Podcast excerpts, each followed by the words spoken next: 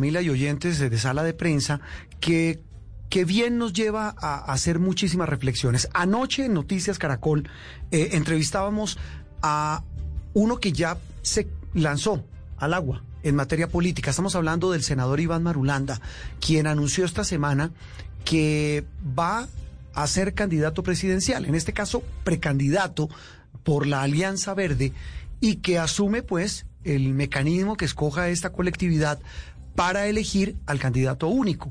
Eso pues abre muchas preguntas, pero más allá de la mecánica política, María Camila y oyentes de sala de prensa, pues nos sirve para una muy profunda reflexión de hoy domingo.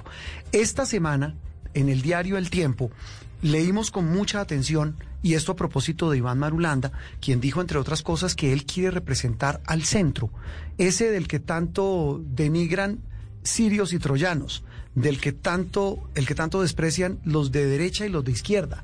Él dice, mire, el país no aguanta más polarización, nos decía anoche Iván Marulanda.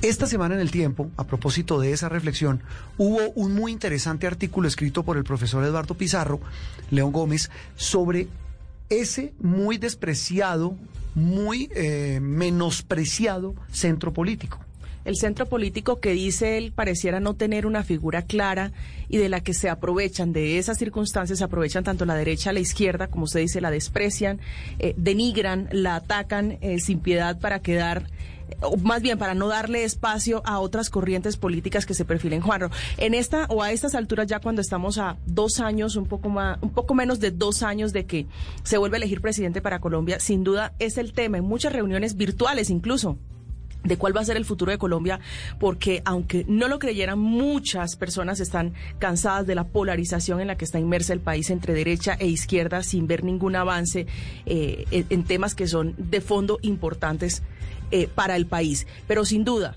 eh, Juan Roberto, dice el artículo, lo leíamos, dos personas que podrían entre otras cosas, representar ese centro político que es un cascarón vacío, se pregunta el autor, serían Humberto de la Calle y Sergio Fajardo. Sí, e, e, lo, que, lo que digamos, la reflexión que hace el profesor Pizarro es esa, que será tan cascarón vacío como lo quieren vender los de los extremos. Eh, profesor Eduardo Pizarro, muy buenos días, feliz domingo y gracias por estar con nosotros en Sala de Prensa Blue. No, mil gracias a Juan Roberto, María Camila por esta invitación a discutir este tema que me parece clave para Colombia es, es clave. Eso que usted dice es fundamental. Lo planteaba ayer Iván Marulanda y por supuesto no queriendo decir que ustedes están en la misma orilla o en el mismo combo, pero él planteaba eso. Eh, profesor Pizarro, que eh, eh, usted incluso dice, mire, hay que tener en cuenta que el péndulo político, la, la famosa movimiento de la opinión, estaría yéndose hacia el centro. ¿En qué se basa para, para, para hacer esa, esa reflexión?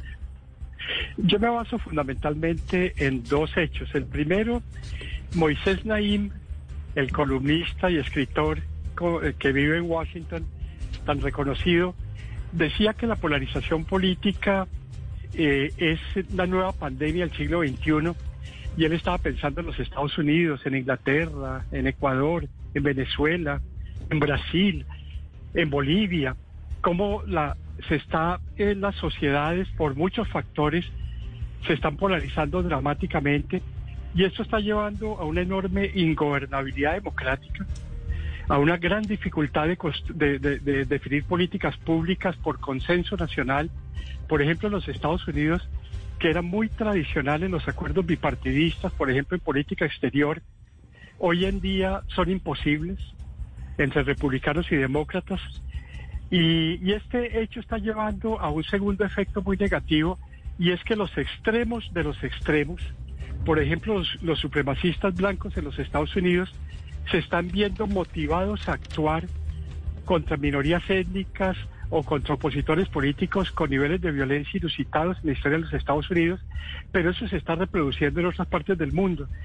Y entonces a nivel global los analistas están viendo que el péndulo se está moviendo hacia el centro como una reacción de las sociedades indignadas con esta polarización que está haciendo muy difícil eh, gobernar y que se va y que, y que se va a volver indispensable estos consensos políticos para poder abocar la grave crisis de la pospandemia. Estas son las razones fundamentales, digamos, a nivel global. Sí, eh, eh, profesor Pizarro, aquí hay una reflexión y ya entrando en el plano nacional, y es la siguiente. Eh, usted dice, mire, mucha gente está cansada y uno lo escucha en la calle, no tanto en las redes donde, donde la histeria y la estridencia de los extremistas de todo lado, pues dominan el discurso nacional, pero en la calle sí la gente dice que está cansada. ¿Eso usted cree que se puede traducir en un rostro, en una cara, en alguien que pueda eh, eh, aglutinar ese cansancio nacional y de la opinión pública con este tema de que unos y otros de derecha y de izquierda nos digan quiénes son los buenos y quiénes son los malos? Yo, yo estoy convencido, eh, la polarización en Colombia, eh, digamos, comenzó con el plebiscito de 2016 en torno al sí y el no, respecto a los acuerdos de paz de La Habana con las FARC y luego se agudizó la segunda vuelta del 2018. Y a partir de ese momento el, país eh, se fue partiendo y partiendo y, claro, los polos de lado y lado quieren mantener al país polarizado para poder ahogar otros proyectos políticos y sobre todo los proyectos políticos de centro, mostrando que solamente existen las opciones radicales. Y me parece que eh, cada vez hay más conciencia en Colombia que las consecuencias del COVID-19, 5 millones de desempleados, el empobrecimiento colectivo de las clases medias más vulnerables, la pérdida del empleo, la afectación en los jóvenes, etcétera, está mostrando que si no hay consensos básicos, difícilmente Colombia va a poder enfrentar con éxito eh, la grave depresión económica que vamos a sufrir. Y, las voces son muy impactantes. Eh, eh, en toda la sociedad se está oyendo la necesidad de, superar esa situación. Y creo que eh, el péndulo en Colombia, como se está moviendo a nivel mundial, se, eh, eh, yo, yo, creo que los Estados Unidos es un ejemplo con la perspectiva de Joe Biden. el, péndulo se va a mover hacia el centro y, y por, una digamos, reacción de sobrevivencia nacional y ese es el espíritu que está cundiendo en Colombia. Profesor, usted dedica gran parte eh, de este, de este texto a la polarización de la que todos hablan y se refiere a, la dañina polarización eh, eh, infundida por tanto la izquierda como por la derecha y que se impacta sin duda en, el normal desarrollo y funcionamiento de las instituciones, hoy para muchos duramente golpeadas justamente por esa polarización. Exacto, el problema con la polarización es que se retroalimenta mutuamente, porque se trata como es el caso de, Donald Trump, de demonizar al adversario. Y este, eh, colocado entre la pared, también busca de demonizar a su adversario. Y, es un juego dialéctico de, de mutua demonización del opositor para que solamente los polos extremos tengan presencia política.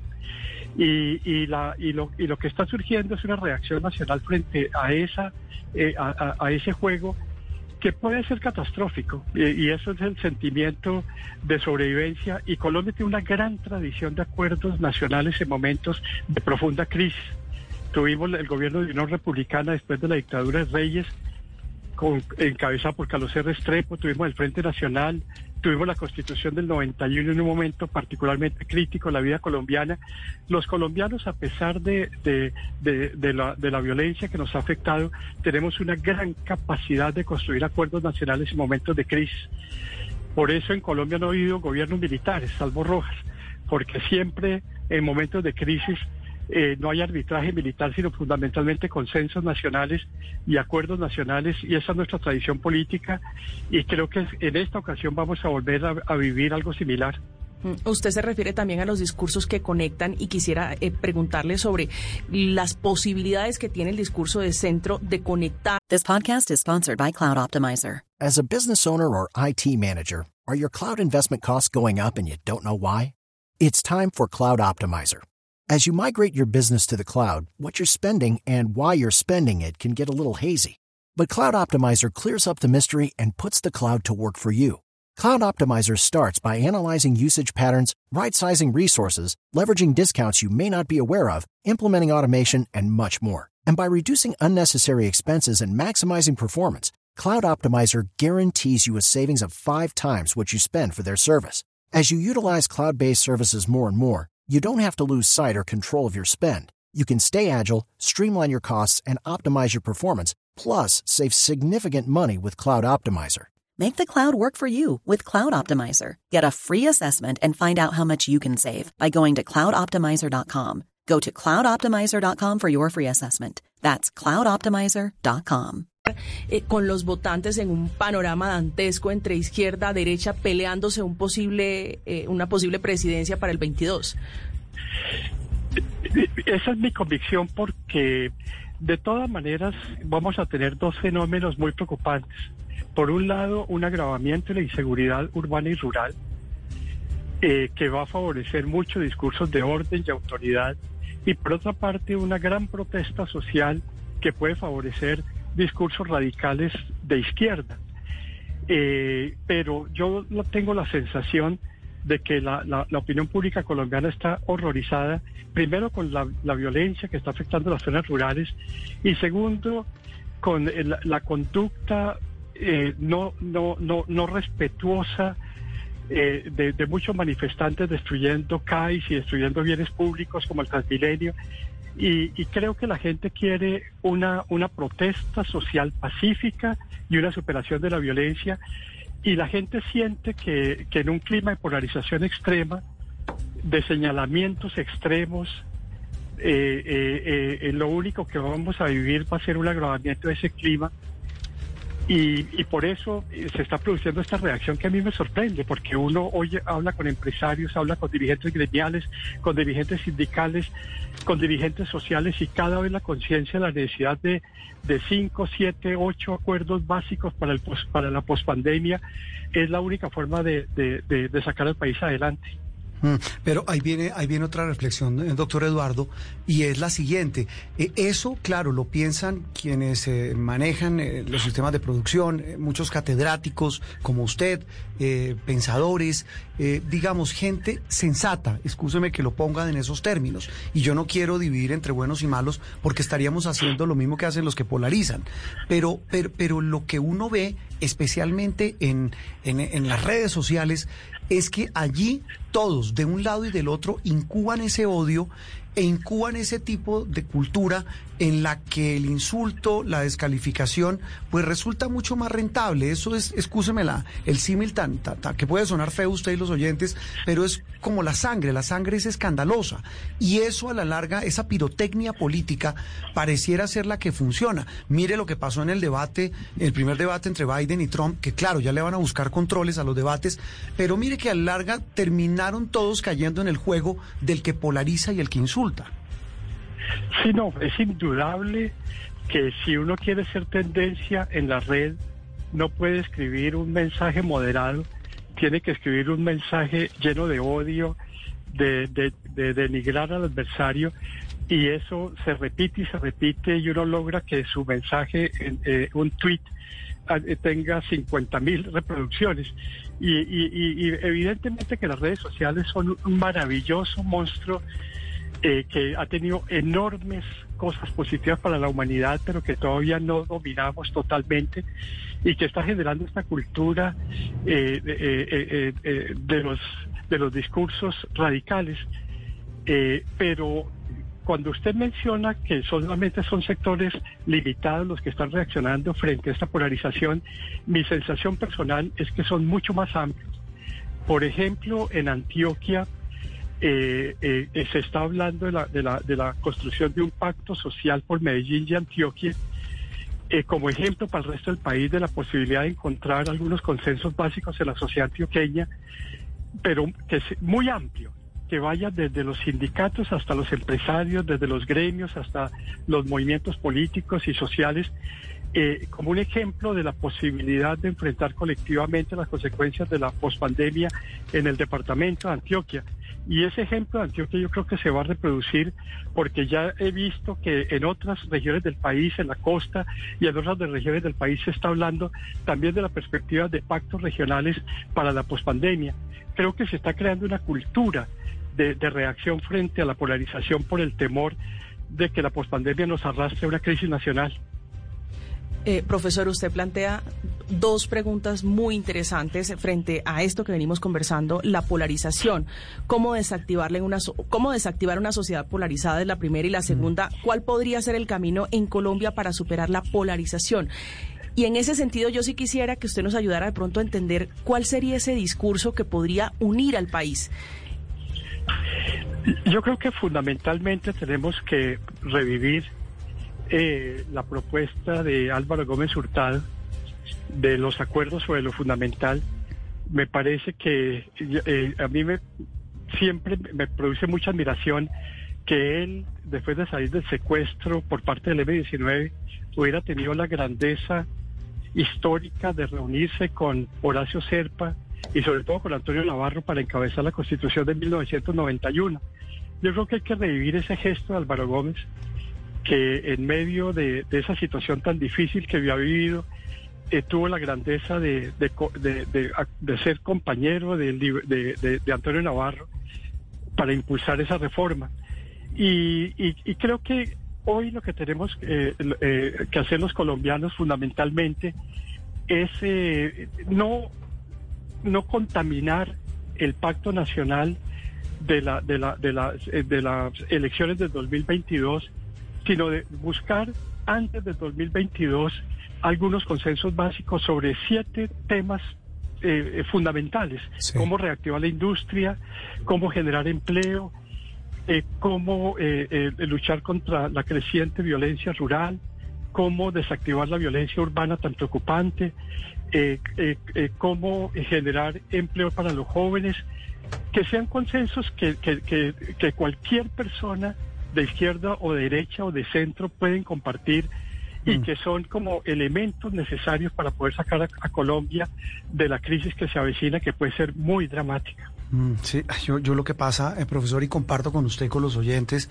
eh, eh, ese escepticismo tan grande, porque es que, claro, eso que usted nos dice, pues es lo lógico, es lo coherente, pero Ave María, es que uno ve el nivel del discurso eh, que se toma no solamente las redes sociales, sino el Congreso de la República. Ve uno lo que se dicen entre unos y otros y cada vez estas voces sensatas, mm, eh, pensantes y que, y que tienen esta, esta capacidad de buscar cómo construir y no destruir, son cada vez las que más se apagan.